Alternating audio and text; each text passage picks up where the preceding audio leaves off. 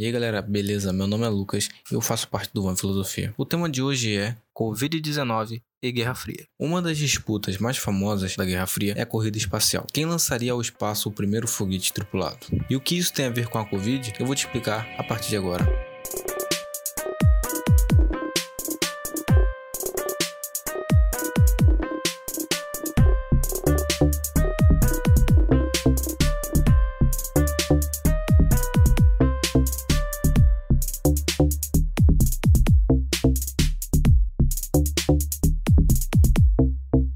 Começar agora a fazer um paralelo, uma linha do tempo, desde o início da Covid no dia 31 de dezembro até os dias atuais. Em 31 de dezembro de 2019, alguns casos de pneumonia foram detectados em Wuhan, capital da província de Hubei, na China. Já no dia 7 de janeiro, foi identificado um novo vírus, o SARS-CoV-2. Em 11 de janeiro, a primeira morte foi causada pelo coronavírus em Wuhan. Em 17 de janeiro, a segunda morte na China é confirmada. Em 21 de janeiro de 2020, os Estados Unidos confirmam o primeiro caso em território norte-americano. Um dia depois, a cidade de Wuhan anunciou que irá temporariamente fechar aeroportos e estações de trem após contagem de mortes por coronavírus ter atingido 17 casos.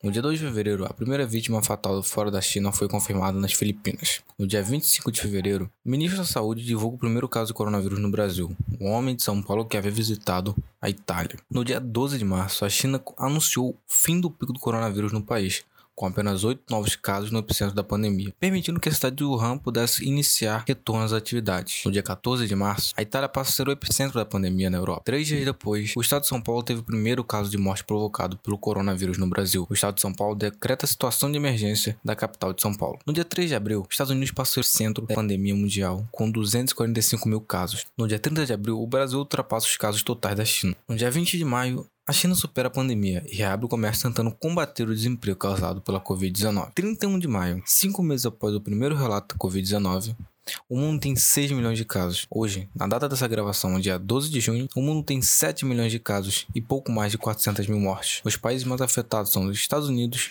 Brasil, Rússia, Reino Unido e Índia.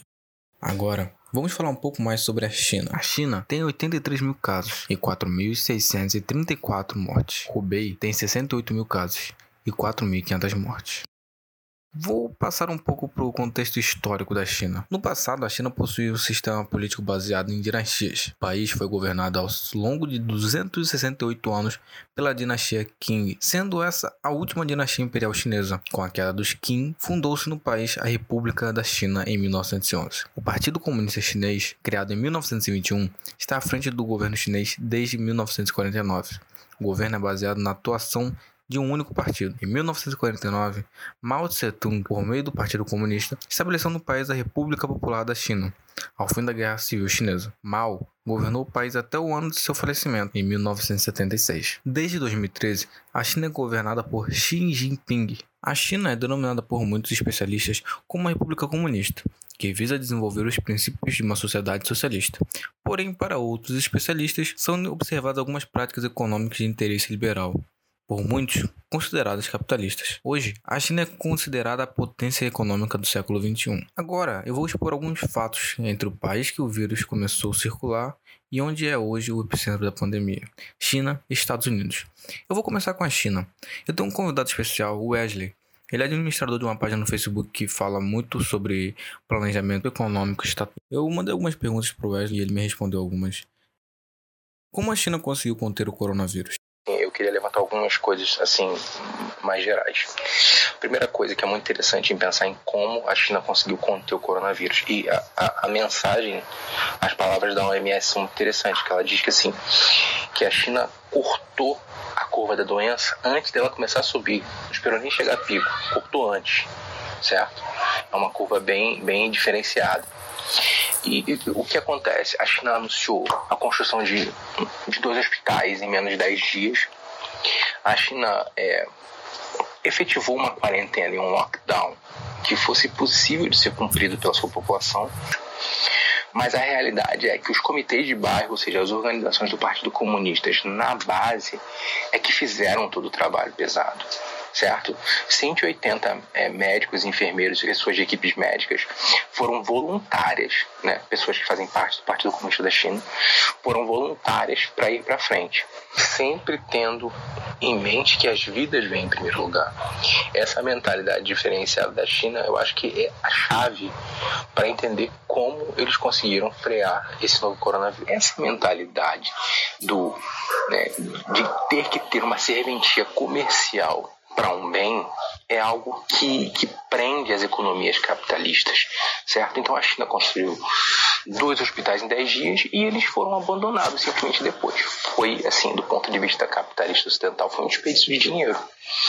Mas do ponto de vista do socialismo, não, porque eles salvou vidas, cumpriu o papel deles. Não importa se eu vou gastar, quanto eu vou gastar, desde que eu salve as vidas. E os países capitalistas fizeram a sua escolha e a China fez outra escolha e construiu hospitais em 10 dias. Todos os chineses, né, voluntários de todas as partes da China, trabalharam dia e noite, incansavelmente, às vezes até sem dormir, para construir aqueles hospitais, com uma coisa em mente, né? A parte deve servir ao povo de todo o coração.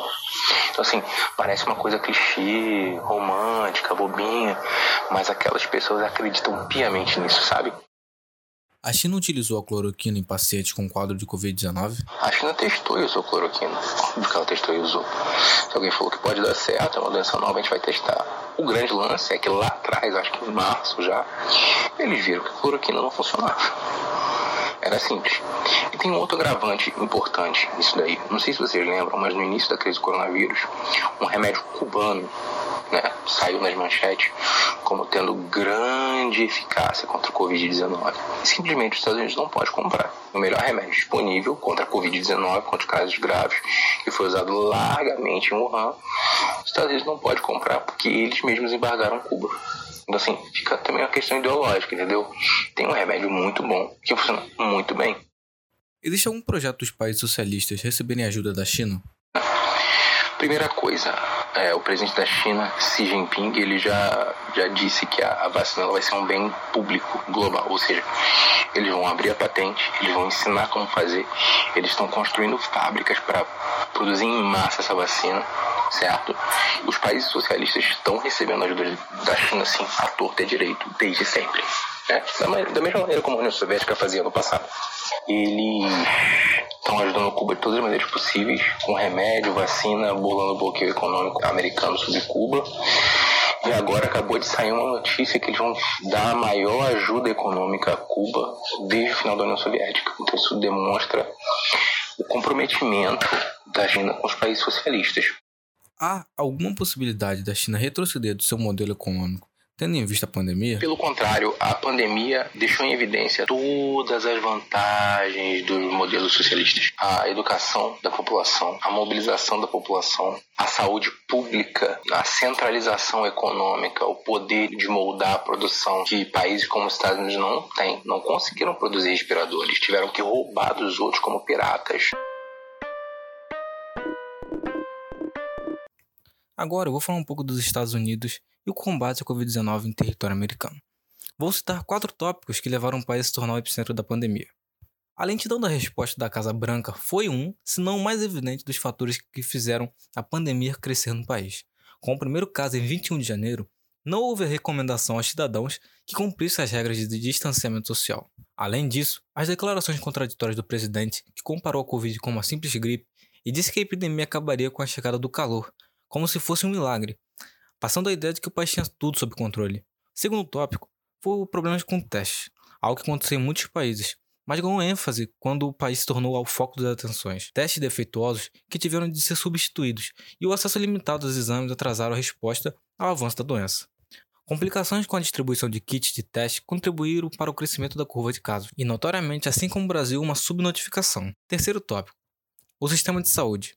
O sistema de saúde americano é baseado principalmente em planos de saúde privados. A falta de cobertura de saúde é um problema persistente e, neste momento, torna-se crucial. Isso força que as pessoas evitem ir ao médico em caso de infecção. Para quem não tem plano, uma consulta pode custar centenas de dólares. Quarto tópico: a falta de coordenação dos Estados americanos. Isso dificultou ainda mais o combate. Muitos analistas afirmam que houve falta de liderança por parte da presidente, e o enfrentamento ao coronavírus ficou a cargo de governadores, muito parecido com o que acontece no Brasil. Enquanto alguns impuseram restrições precocemente e declararam estado de emergência, outros optaram por não fazer, o que, na minha opinião, contribuiu para o aumento de casos. Agora, eu vou falar um pouco da mídia estadunidense e o racismo contra o povo chinês. Entre as distorções promovidas pelo Ocidente e a projeção de pautas oportunistas sobre a crise, o coronavírus oferece uma oportunidade de entender a economia política da China. A mobilização massiva das estatais do país para combate ao coronavírus são uma demonstração da economia política socialista do país no cenário global. Enquanto isso, a cobertura mediática do Ocidente estimula boatos e racismo. Os Estados Unidos proibiram a entrada de cidadãos chineses vindo do país. Logo após essa decisão, alguns jornais foram racistas diretamente com a população chinesa, de forma que houve a racialização do vírus. A racialização do vírus é de forma muito parecida com o que aconteceu durante a epidemia de SARS, entre 2002 e 2004, quando jogou a culpa do surto nas práticas culinárias e culturais antigênicas do país, revivendo narrativas que persistem desde o século XIX, na era das leis de discriminação e exclusão da população chinesa que se proliferaram pelo Ocidente. Vários boatos viralizaram na internet, espalhando que a polícia estava atirando em pacientes nas ruas de Wuhan, que uma obra de um hospital era uma fachada para uma vala comum, e que o próprio governo chinês havia fabricado o vírus. Agora é a parte mais interessante, a parte final do podcast onde eu concluo tudo sobre a nova Guerra Fria. A China e os Estados Unidos têm algumas disputas, a guerra comercial e a corrida tecnológica do 5G. Eu vou falar da mais recente, da corrida do 5G, a empresa chinesa Huawei é líder de equipamento no mercado, com produtos acessíveis, sendo uma das maiores fabricantes de smartphones. Agora, já imaginou essa empresa sendo a principal infraestrutura nas redes de telecomunicações dentro dos Estados Unidos? É claro que os Estados Unidos iriam interceder. Os Estados Unidos decidiram boicotar a empresa, bloqueando o fornecimento global de chips para a empresa. Esse ponto aí, de bloquear o fornecimento global de chips, está muito influenciado pela guerra comercial, que eu ainda vou falar em outro podcast assim nascendo mais um conflito dentro de outro conflito entre os dois países. Nesse momento, com o aparecimento da pandemia, houve um foco a mais sobre esses dois países. A corrida agora é: qual lado irá descobrir primeiro uma vacina eficiente contra a Covid-19? Temos de um lado um país com uma economia que se empenha para evitar que os interesses do capital privado ditem a política contra os interesses do povo. O outro lado é o capitalismo exacerbado que todo mundo já conhece dos Estados Unidos. A vacina para a Covid-19 tem vários planos de fundo. Nessa nova Guerra Fria, quem irá vencer?